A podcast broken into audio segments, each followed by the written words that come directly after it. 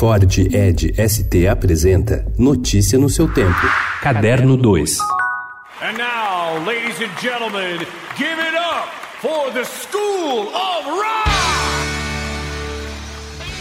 Quando foi convidado para dirigir o espetáculo Escola do Rock, o musical, que estreia no dia 15 no Teatro Santander, em São Paulo, o encenador argentino Mariano Detri tinha ao menos uma certeza: o principal personagem, Dewey Finn, só podia ser representado pelo jovem ator Arthur Berges. A versão brasileira do musical, a primeira produção em uma língua diferente da inglesa a ser montada, tem um detalhe obrigatório. Sempre em cena, haverá quatro crianças que tocarão seus instrumentos ao vivo: guitarra, baixo, bateria e teclado.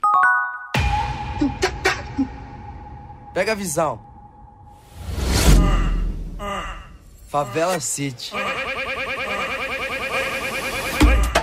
Cada um na sua caminhada, no corre. O canal de música Condzilla estava longe de ter os atuais 50 milhões de inscritos no YouTube quando o produtor e empresário Conrad Dantas pensou em contar uma história. O desafio de três amigos, moradores de uma favela em São Paulo, para comprar um tão sonhado tênis que custa mil reais. A narrativa ia virar apenas um curta-metragem, mas a vocação do trabalho era do tamanho do canal de música homônimo, o maior do mundo. A primeira temporada de Sintonia, série brasileira original idealizada por Dantas, estreia na sexta com os seis episódios na Netflix. My concept is very simple. It's about beauty and about love. It's a simple and very strong concept for me.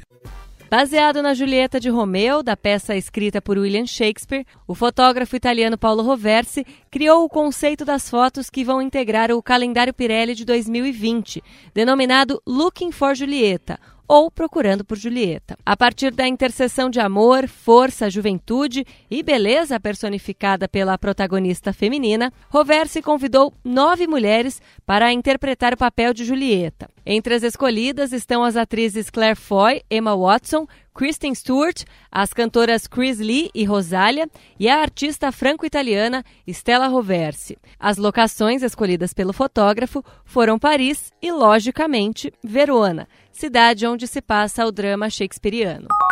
Em sua primeira individual na Simões de Assis Galeria de Arte de Curitiba, aberta no sábado, o pintor paulista Paulo Pasta exibe em duas dezenas de obras uma síntese de sua mais recente produção, desde a Anunciação Vermelha, tela de referência do período, livremente inspirada pela Anunciação de Dútil e ponto de partida para as obras posteriores. As obras criam uma temporalidade singular ao evitar o ritmo acelerado da sociedade internética e servir de veículo para difundir a luz a partir da harmonia cromática de de um artista, já considerado pela crítica como um clássico da pintura brasileira. Notícia no seu tempo. É um oferecimento de Ford Edge ST, o SUV que coloca performance na sua rotina até na hora de você se informar.